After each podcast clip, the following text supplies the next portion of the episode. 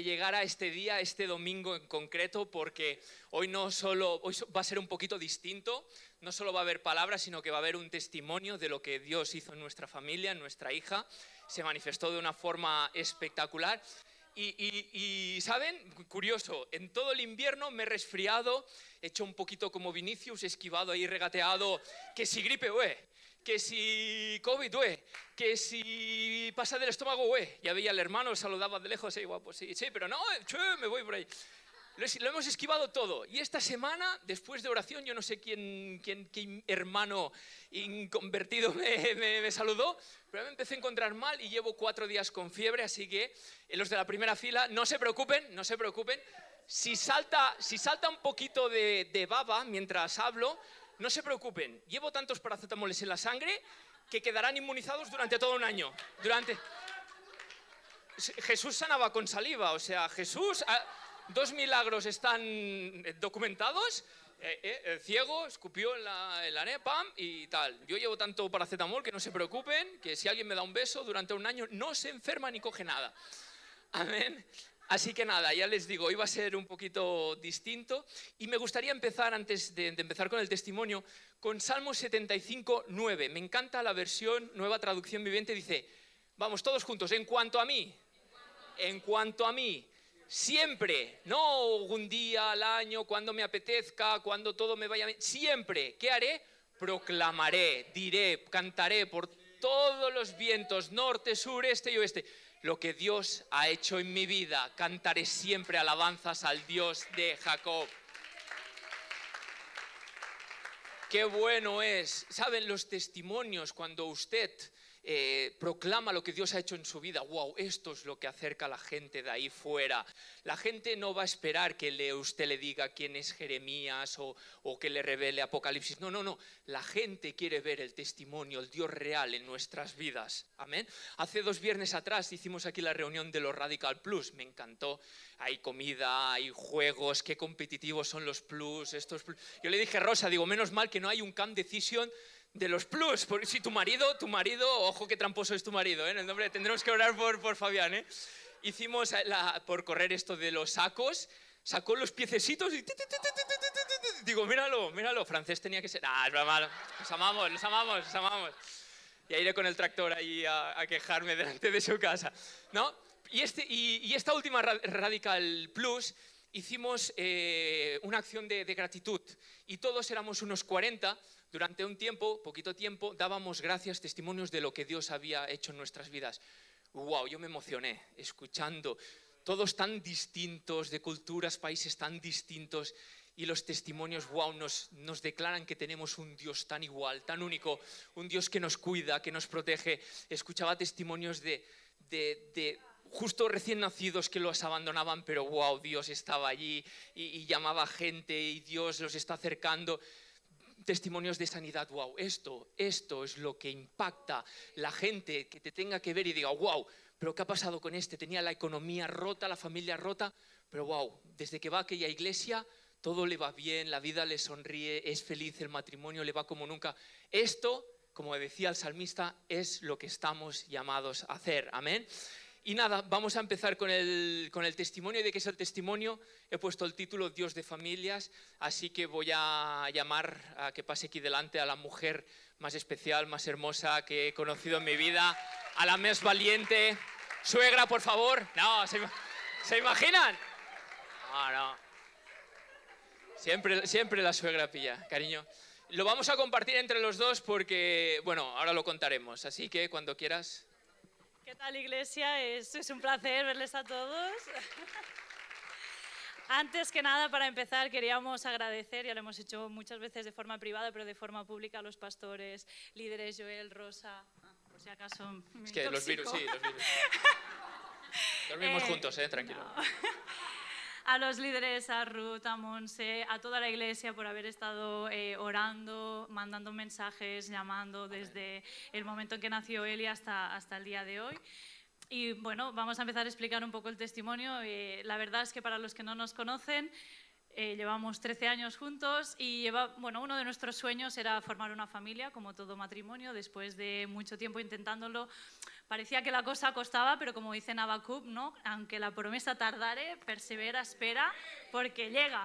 Y llegó, y llegó, y llegó. Eh, en la primavera pues supimos que, que estábamos embarazados, bueno, que estaba embarazada y bueno, nos hicieron... Nos hicieron una, fiesta de estas para saber el sexo del bebé, resultó ser una niña que era el deseo de nuestro corazón, o sea, era como que todo iba encaminado, teníamos el nombre, nos encantaba el significado de Elia y bueno, todo iba bien, tuvimos un buen embarazo, hago un énfasis, puede que me emocione. y, y, nada, llegó el 11 de diciembre, me puse de parto, el 12 a las 3 y 4 minutos nació un bebé hermoso de 3 kilos 830, como veis está hermosa. Y nada, en el momento, eh, el parto fue muy bien, en el momento en que me pusieron a bebé encima, sé que los dos nos agarramos y dimos gracias a Dios, porque hay que ser agradecidos, ¿no? Es muy fácil pedir, pero también hay que ser agradecidos. Y... perdón, había una oración cuando me, pusieron la, la bebé ¿no? en los brazos que tenía en mi corazón y le dije, eh, eh, Elia, hija mía, yo te voy a proteger en todo lo posible, pero tienes un Dios, un Padre que te va a proteger en lo imposible. Vaya si se manifestaría en, en aquel mismo día esa, pero de verdad lo tenía en mi corazón y, se lo dije justo, la tenía en brazos. Sí, sí, fue un momento, bueno, los que habéis sido padres ya sabéis que es un momento muy, muy tierno, ¿no? Entonces, hasta aquí todo bien, bueno, la bebé súper bien, nos bajan a, a, la habitación. Claro, había sido un día, un parto largo y tal, Arnau estaba desmayado, tenía mucha hambre, fue a buscar comida y bueno, esto que te ponen a la bebé encima, sobre todo a la mamá, ¿no? Para, para que se enganche al pecho. Pero la bebé estaba así como adormecida, ¿no? Y la matrona me dijo, ah, no te preocupes, esto es normal, ha sido un parto largo, la bebé está cansada, vamos a dejarla descansar. Pasaron las horas y al cabo de dos horas viene la enfermera y me la vuelve a poner encima, pero la bebé no, no, no se enganchaba al pecho. Y como que la destapó y ya por la cara que puso, dijo, cojo la niña, me la llevo un momento, ahora vuelvo. Y de esto pasaron cinco minutos, diez minutos, quince, veinte, media hora y no venía nadie. Claro, ella, eh, imaginaos ella, pues... Mm, recién parida. Recién parida, pues había, tenido, había perdido mucha sangre, eh, no se podía mover de la cama. Y justo cuando la enfermera se la llevó, la cara que hizo, yo me quedé, wow. Mm, no. Y claro, iban pasando los minutos, 10, 15 minutos, y de repente eh, imagínense la situación, recién paridos, nos quitan la niña y de repente eh, la puerta estaba entreabierta, empecemos a escuchar personal sanitario corriendo por los pasillos. Y digo, wow, ¿qué pasa aquí? Y yo salgo porque ya no se podía mover y justo la enfermera que se había llevado a la niña estaba corriendo, pero corriendo, eh, buscando material sanitario. Y claro, yo la miré, salí un momento, me la quedé mirando y vi que apartaba su mirada de mí. Digo, claro, se ha llevado mi niña, ahora están corriendo. Yo entré y digo, vamos a orar porque mm, creo que algo no está funcionando. Pasaron media hora, imaginaos la, angustia, ¿no? Nadie te decía nada y de repente volvemos a escuchar eh, otro enfermero, otro corriendo por el pasillo y justo que salgo y salió, eh, pues es, nosotros, eh, bueno, ya tuvo el bebé en, en el Vitas, y estábamos en la habitación del lado, otra pareja que había tenido otro bebé, y salió el marido y le hizo una pregunta y el enfermero le dijo, ahora no tenemos una urgencia. Y claro, yo salgo, escucho esto y le digo, perdona, la urgencia es en relación a nuestra hija que nadie nos dice nada, y me dice, no estoy autorizado a decirte nada. El pediatra ya vendrá en su momento y os dirá algo. Entonces, eh, de verdad, ¿eh? literalmente es como si me atravesaran el, corazón y me lo arrancasen. ¿Qué hice yo? No me lo pensé dos veces. Cerré la puerta, digo, afuera, lo que nos ha enseñado el pastor. Fuera están corriendo por una urgencia, una urgencia natural, están corriendo. Nosotros vamos a correr a una urgencia espiritual, vamos a correr a los brazos de nuestra papá. Y lo primero que me sale siempre es, voy a llamar al pastor. Llamé al pastor, pobre, lo, lo, pillé en mal momento, creo que terminaba jugar. Le explico, mira, pastor, está sucediendo algo muy raro, está, yo noto aquí que está pasando algo. Y el pastor siempre me dice, ¿quieres que venga, que venga al hospital? O como era un martes, dice, podemos eh, el martes de oración dedicarlo a tu hija. Digo, pastor, como yo sé que la oración es poderosa, prefiero que oren vosotros y nosotros pues desde el hospital a ver si nos dicen algo, ¿no? Entonces creamos un clima nosotros en la habitación, eh, ella se puso, ya no soy esclavo del temor, yo me quedé los zapatos, empezamos a orar, empezamos a, a leer Salmos 23, Salmos 91 Y en eso que Salmo 21, no sé si les ha pasado nunca, pero cuando usted está muy nervioso o viene algún problema, como que las letras, las palabras, ¿no? Se le, se le confunden. Y empecé a leer Salmos 91 una vez, dos veces. Yo sé que iba por la vez número 25 y sé que una frase resaltó y ahí empecé a tener paz, que decía, tú que has puesto al Altísimo por tu habitación, no te sobrevendrá plaga, ni, ni muerte tocará tu morada. Y allí yo me giré, vi la puerta de la habitación cerrada, yo seguía escuchando gente para arriba, para abajo.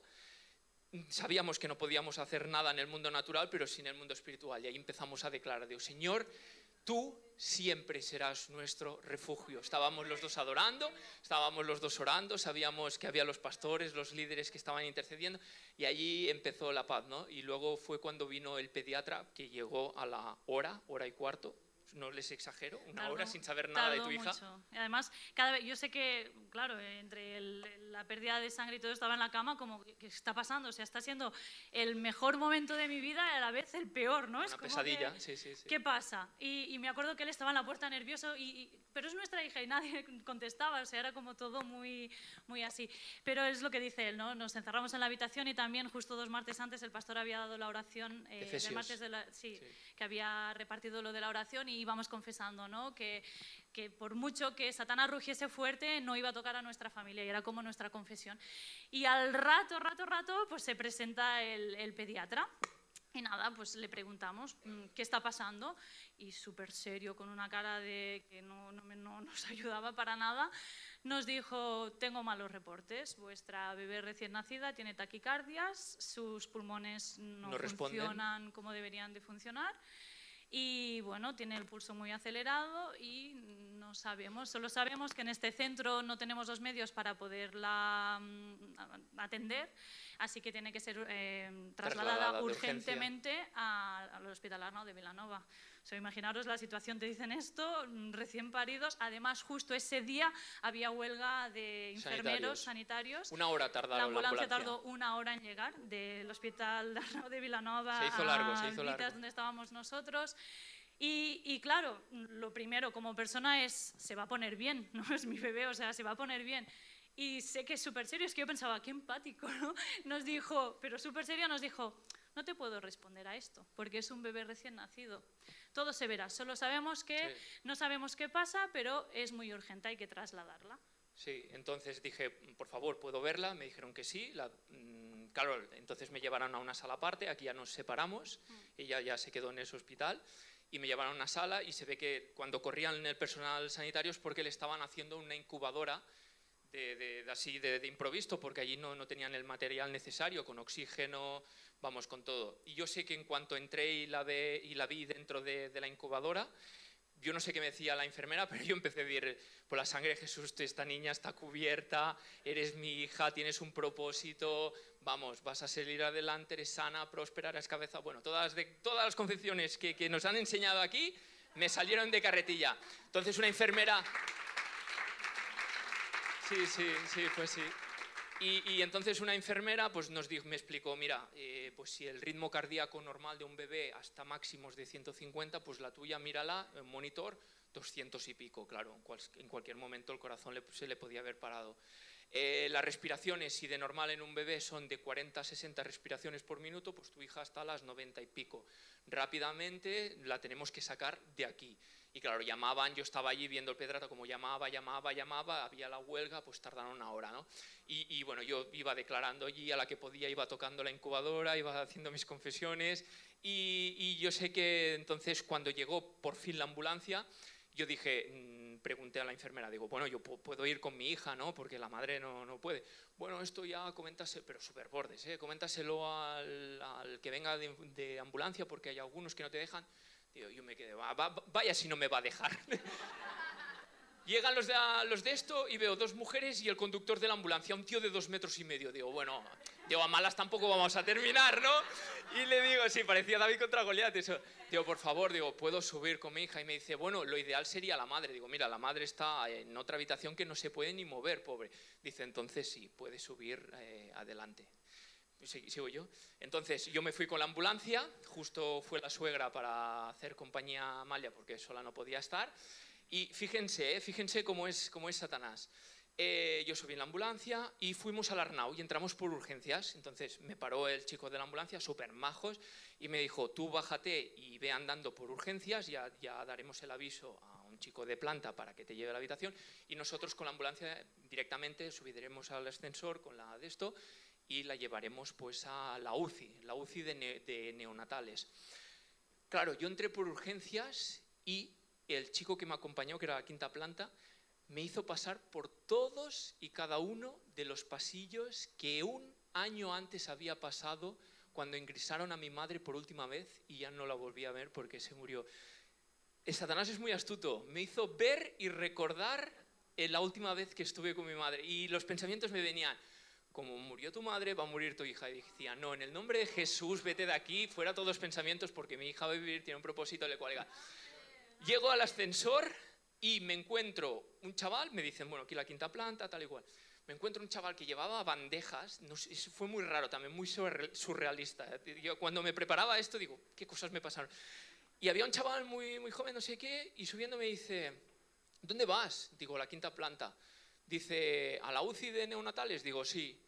Oh, que es tuyo el bebé que acaban de subir por, con una incubadora todo lleno de, de cables y oxígeno y tal. Digo, sí, es mi hija. Digo, ha, nacido hace tres horas. Está muy mal, ¿eh? Mm, está muy, muy mal, ¿eh? Es verdad, es verdad. y esto es verdad, ¿eh?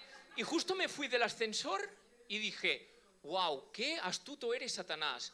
Primero con el ruido del, del pasillo, dándole a los pensamientos. No hicimos caso, nosotros centrados en, estar en los brazos del Padre. Luego con las imágenes de los pasillos y de los boxes donde había estado mi madre. Y ahora este tío que me dice esto, digo, no, no, en el nombre de Jesús, mi hija va a seguir adelante sana y tal.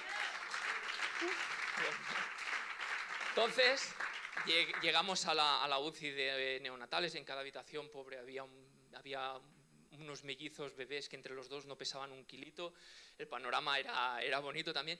Y cuando llego a mi habitación de, la niña veo cuatro o cinco médicos, enfermeros, digo yo solo quiero quedarme a solas con la niña para seguir confesando y seguir orando por ella. ¿no? Y entonces él, había el pediatra de, del Arnau y me dice, ya me han dicho lo que había pasado, nos la llevamos a hacer un, un TAC pulmonar, una, una radiografía. Vale, me quedo allí en la habitación, sigo orando con la música, sigo adorando y suben a la niña otra vez y me dice, mira, eh, sabemos una parte y es que no le funcionan los pulmones porque le ha entrado mucho líquido amniótico de la bolsa en los pulmones. Por eso se está ahogando y por eso tiene las taquicardias. Le hemos hecho una analítica para ver si hay una infección. Esto agravaría mucho las cosas, pero este tipo de infecciones no las veremos hasta dentro de cinco días. Así que de mientras le vamos a dar Yo le decía, pero se va a poner bien. Y nadie te decía nada porque te decían, es que es un recién nacido, es que en cualquier momento se puede ir. Yo, no se irá, no se preocupe, que tiene un gran propósito, no se irá. Y Chris, no sé si tienes la foto, esta es la foto Así la vi cuando entré en el Arnau y había dos agujeritos y yo le pregunté a una de las... De las si quieres pasar a la siguiente. Aquí estaba toda... Tenía también como una especie de, de estaba sondada por la boca y yo solo quería que me abriesen los... Había como dos, dos agujeritos para meter las manos, Chris, si quieres la tercera. Y cuando me dejaron a solas y me dijeron, sí, sí, puedes, tú puedes tocarla, te la, bueno, había un procedimiento allí de, sanitario, te limpias las manos, tal y cual. Y en cuanto pude empecé a declarar vida, empecé a declarar que sus pulmones respondían, vamos, que, que, que, todo iba perfecto. Y esto fue la, primera vez que, pues, que impacta, ¿no? Tener una hija y verla así. Pero bueno, en el fondo sabíamos que, había paz y que Dios sobraría el, el, el milagro, ¿no? Y, bueno, pasamos allí la noche y el día siguiente, yo me quedé allí a dormir, bueno, que no dormí nada, y el día siguiente entra la enfermera, se queda mirando a la niña, se queda mirando el monitor, se queda mirando a la niña, se queda, yo, ¿qué pasa? ¿Qué, ocurre algo? Porque sois todas tan, tan la alegría de la huerta. Y me dice, no, dice, tu hija se mueve tanto que se ha arrancado ella misma la sonda de la boca, pero estoy mirando el monitor y veo que está bien. Voy a llamar al pediatra a ver si se lo volvemos a poner o no. Y viene Pedrata y dice, no, no, está reaccionando, está respondiendo muy bien. Yo dijo, bueno, entonces pronto, yo le decía, pronto nos iremos a casa, ¿no? Bueno, eh, hemos visto casos que luego han ido, vamos, la alegría, ya os digo, te preparaba, ellos te iban preparando por si pasaba cualquier cosa que no les, podía, no les pudieras decir nada. Bueno, aquella noche seguimos así y el día siguiente estábamos, bueno, con ella videollamada, pobre, ella estaba en, en, el otro hospital y, yo sé que orando, orando, orando, me escribió Joel y, y me venía en el corazón, rompe toda maldición familiar de los pulmones, rómpelo, rómpelo, rómpelo. Y sé, que él se lo dijo Joel, Joel dijo, vamos a romper toda maldición, porque me venía en el corazón, porque, bueno, luego eh, lo, contaré en el momento de la palabra, ¿no? Mis dos abuelos murieron de cáncer de pulmón, eh, mi madre cáncer de pulmón, mi hermano yo, o sea, había una maldición en los pulmones y a ella no le, no le respondía, ¿no? Entonces empecé a declarar que, hey, yo he aceptado a Cristo, yo tengo a Jesús, yo tengo la palabra en mi vida, Toda maldición se rompe en el nombre de Jesús. Esto en el segundo día. Vuelve la enfermera por la noche, aquella misma noche, y mira al monitor y dice, wow, ¿sabes que tu hija es el bebé que tenemos en toda la planta de UCI que mejor saturación tiene? Llega a 100. Esto es muy, muy bueno. Y digo, wow, ¿cómo no va a ser bueno con el Dios que tenemos? Y, si, quieres si quieres la siguiente foto, aquí ya hablaron con el pediatra, ya le quitaron el oxígeno. Le quitaron el oxígeno, le quitaron todo. Eh, yo no me movía de su lado. Cuando iba a comer, hablaba con otros padres. Otro pobre que el bebé le, tuvieron que hacer una traqueotomía. Estuvimos orando. Le dije que yo creía en Jesús. por cada habitación estuvimos orando y nada, tuvo una recuperación que nos lo dijeron, tu hija se está recuperando de una forma increíble, cada día era un avance increíble y al cuarto día nos dijeron, mira, os vais ya de la UCI, os ponemos a intermedios, os sacamos de la incubadora y esperamos el resultado de la analítica. La analítica dio todo perfecto y nos dijeron, para casa, para casa, que todo ha ido súper, súper, súper bien. Y ya para terminar, es que él él, lo, él fue un super, es un super papi, pero en esta ocasión, claro, yo estaba en la cama, mm, pues móvil, no me podía mover, en otro hospital, o sea, gracias a Dios por las tecnologías, porque íbamos con el móvil haciendo videollamadas a, todo, a todas horas. Y, sí que al cabo de los días, ¿no? Eh, como he dicho antes, hay que ser agradecidos y gracias a Dios por la enfermera que, que la vio, porque al cabo de unos días fuimos, fuimos a darle las gracias, les llevamos un, un, detalle y la enfermera nos lo decía, dice, fue justo el momento, dice, porque solo que hubiese pasado media hora o un poquito más, igual vuestra hija ya no, ya no estaría con vosotros. O sea que Dios es bueno, jamás, jamás llega tarde.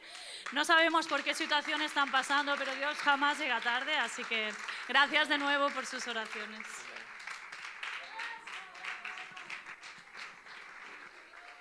Aleluya, iglesia. Y últimamente estamos viendo muchos testimonios y se quedan cortos con los que vamos a ver en este 2024. Yo lo creo de todo corazón. Y, esto es por, dos o tres cosas, ¿no? Primera, porque tenemos un Dios ilimitado. Y segundo, y más importante, es porque tenemos una iglesia que no limita a Dios. Gracias a los pastores, gracias a los líderes, porque jamás han puesto límites a Dios. Ni en el tema de la prosperidad, ni en el tema de la sanidad. Yo venía de la religión y bueno, si estás malo, mira, voluntad de Dios, si eres pobre, voluntad de Dios. No, no, aquí siempre vamos de gloria en gloria y nunca se conforme con menos. Así que yo lo creo de todo corazón que este 2024 veremos cada testimonio. Y también veo que Satanás va a saco, ¿no? Va a saco eh, buscando destruir, matar, robar, que es lo único que sabe hacer. Y esto es porque tiene miedo. Sabe el poder que hay en el cuerpo de Cristo, sabe el poder que hay en la sangre y sabe que esta iglesia se va a extender, se va a levantar y, vamos, la, la, cabeza ya la tiene pisada, todavía se la vamos a repisar más. Amén, en el nombre de Jesús. Y nada, relacionado con, este testimonio me gustaría dar, no sé si voy a poder, si no, otro día lo termino, tres puntos eh, sobre esto que vivimos, ¿no? que cuando me veía el testimonio pues hice una pequeña enseñanza. Yo primero es, cuando viene la tormenta, cuando viene el problema, que la tormenta puede, se puede ir formando, yo lo comparaba como una tormenta natural, ¿no? Eh, cuando uno sale de casa, y ve que se van formando las nubes y dice, uy, hoy, lloverá, ¿no? Tarde o temprano, pero tú lo vas, tú lo vas viendo, ¿no? Igual, ¿no? Y quizás con nuestras vidas, ¿no? Te empiezas, quizás te empiezas a encontrar mal, que si esto, que si lo otro, y llega un día que te dicen, pues mira, tienes tal enfermedad. Bueno, te vas haciendo la idea, ¿no? Pero también hay veces que las tormentas vienen pim pam, como las tormentas de verano, ¿no? que sales, hay sol, dejas las ventanas abiertas, todo abierto, y de repente se gira una tormenta que entras a casa y te encuentras tres dedos de agua. Pues en la vida pasa, nosotros no nos esperábamos para nada que nos viniera esto, lo que decía ella, ¿no? el día más feliz de nuestra vida. Eh, hubo momentos que se convirtió en una pesadilla, pero cuando pasa esto, primer punto, debemos guardar y proteger un ambiente de fe. Una cosa que se me ha olvidado decir el testimonio, justo cuando pasaba todo esto, que llamé al pastor y estábamos orando, mi hermano me estaba llamando y se lo iba colgando porque estaba abajo del hospital con globos, con, con mi sobrinita, claro, no sabía nada. Y yo en aquel momento no quería hablar con nadie, o sea, entiéndanme, ¿eh? pero yo quería guardar ese ambiente, esa burbuja de fe yo no quería hablar con nadie que me podía decir, wow, de hecho, mi padre y mi abuela todavía no se lo hemos dicho, porque mi abuela tiene 96 años y darle una noticia así, pues creemos que ya no vale, no tiene sentido, ya la niña está bien, perfecto, gloria a Dios.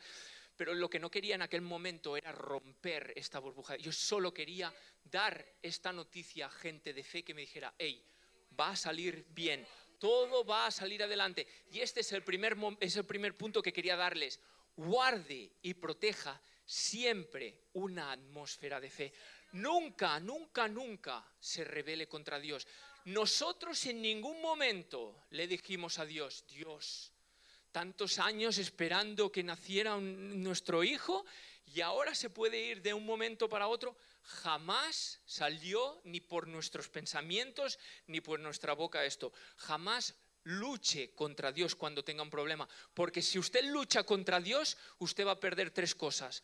Va a perder el tiempo, va a perder las fuerzas, porque mm, por mucho que se pelee contra Dios, usted no va a ganar. Y tercero, va a perder la fe, porque cada vez que le echan algo a Dios, usted se va alejando de su presencia y se va acercando a la presencia de Satanás. Por eso, usted siempre, siempre, siempre bien abrazado a los brazos de papá. Y ahora miro a mi hija y en ningún lugar está más, más, más contenta, ¿no? más feliz que en los brazos de su mamá, porque ahí sabe que hay comida hasta la popeta, allí hay protección, allí hay refugio, lo mismo un cristiano en los brazos de su padre. Por eso jamás usted se pelee contra Dios. Al contrario, únase a Dios y pelee contra el, contra el que nos quiere mal, que es Satanás. Amén. Porque Dios jamás le viene a robar, matar y destruir. Este es Satanás. Cuando pasó esto, yo le dije a mi mujer, eh, no sé, bueno, no sé, ahora dice, me lo he. Eh, cuando, yo se lo dije y se lo dije, digo, esto es Satanás que nos quiere robar nuestro gozo, nuestra felicidad, matar a nuestra hija y destruir a nuestro matrimonio, porque es lo único que sabe hacer. Satanás jamás lo verán en toda la Biblia que ha creado algo nuevo, jamás. Siempre coge las cosas de Dios y las intenta pervertir. Es lo único que sabe hacer. Él no sabe crear nada, él solo sabe robar, matar y destruir. Por eso, únase siempre a Dios con un ambiente de fe. ¿Y cómo, y cómo guardo este ambiente de fe? Bueno, yo primer punto que le diría, y voy a terminar con, con el punto número uno, es tenga una buena relación con la iglesia, con los pastores y con los líderes. Porque se lo digo de todo corazón, que en la paternidad espiritual hay cobertura. Yo siempre que tengo un problema, pastor, o sea, eh, pastor, porque sé que hay protección divina, sé que hay cobertura, porque yo sé que no critico al pastor, yo no hablo mal del pastor ni de los líderes, y por eso yo sé que hay esta unión, y sé que la unción baja de la cabeza a los pies, y por eso tengo el derecho de cuando yo hablo con mi papá espiritual o con los líderes y digo, pastor, está pasando esto y el pastor se une a mí, ya somos, vamos, ya somos mayoría porque está Dios, estoy yo y está la iglesia. Por lo tanto, victoria asegurada. Amén. Por eso, no golpee nunca, no golpee nunca su cobertura. La Biblia lo dice, no, no, no lo llevo aquí mm, preparado, pero otro día no se preocupen que eso lo digo. La Biblia lo dice, la iglesia nos da tres cosas. Nos da el nombre, identidad, nos da pan, comida espiritual, cada vez que venimos aquí y nos dan su palabra es comida, alimento espiritual, y tercero, y nos da cobertura, nos da protección. Por eso al cuerpo unido Satanás no puede tocarlo. la iglesia es intocable. Amén. Aunque se levante todo el infierno, el cuerpo de Cristo es de Cristo y está su sangre. Amén. ¿Qué más? ¿Qué más protege este ambiente de fe? ¿Qué hicimos nosotros? La palabra de Dios, la palabra es poderosa. Fuimos, eh, eh, lo decía antes, ¿no? De, memorizarse el Salmo 23. Yo créanme que el Salmo 91 mm, prácticamente me lo sabía de memoria, pero a veces cuando viene un problema así, sí, el abrigo del Altísimo, no sé, ¿sabes? La mente que te va a 2000 por hora, el corazón que te bombea. Vamos a la palabra y leemos una, dos, tres, cincuenta, sesenta, las veces que haga falta.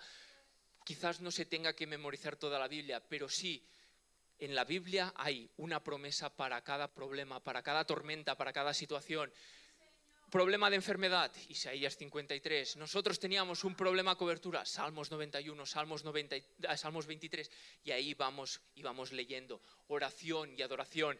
Eh, mi mujer tampoco lo ha dicho, pero cuando ella se puso la musiquita de, Ya no soy esclavo del temor, hubo un momento que cuando se fue el pediatra entró un enfermero. Y claro, vio el panorama, la música, uno descalzo orando allí, rodillas, y se quedó así y le digo y le decimos es que creemos en Dios no sé. y él dijo yo también creo en Dios vuestra hija se va a poner bien o sea que una de cal una de arena venía un loco con bandejas que decía que de esto pero también ponía ponía los sí sí me dejó impresionado ese chaval ¿eh? yo no sé yo no sé qué hacía allí pero desde luego una mala palabra de mi hija en ningún momento salió de mi boca y cuando llegué al Arnau llamé a mi hermano y le dije mira ha pasado esto mi hermano se puso a llorar pero se pondrá bien y en el nombre de Jesús que vamos a salir de aquí pronto. Amén.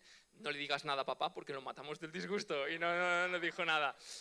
Y, hasta ahora hemos hablado de, cómo proteger, ¿no? de cómo guardar este, este atmósfera de, de fe, esta burbuja de fe. Pero claro, primero tenemos que crearla. ¿Y cómo la debemos de crear? Viniendo a la iglesia, poniéndonos a los pies de Jesús y sobre todo aceptando a Jesucristo, la sangre de Jesús. Fíjense lo que dice, esto me venía mucho a la mente cuando estábamos en el hospital, Éxodo 12, del 1 al 13, y con esto termino. Dice, y la sangre, wow, y la sangre os será por señal en las casas donde vosotros estéis. Y veré la sangre y pasaré de vosotros, y no habrá en vosotros plaga de mortandad cuando hiera la tierra de Egipto. Dios habló a Moisés y Aarón y les dijo, cojan un cordero por familia, sacrifíquenlo y hagan una marca en los postes y en el dintel de cada casa. Así que cuando la muerte pase, si está la sangre, yo pasaré de largo. Esto era una profecía de cuando Jesús se sacrificó en la cruz y derramó la sangre. Y cuando un cristiano acepta las gracias a Dios, ya no tenemos que sacrificar ningún cordero, pero sí que tenemos que aceptar a Jesús, la sangre en nuestro corazón. Y cuando la sangre está en un corazón y está en una casa, wow, allí la muerte pasa de largo. Iglesia, cuando usted está más cerca de la sangre de Jesús, la muerte estará más lejos. Pero cuando usted se aleja de la sangre, cuidado porque allí le deja las puertas abiertas a Satanás. Les amo iglesia, tenemos un Dios de familias. Amén.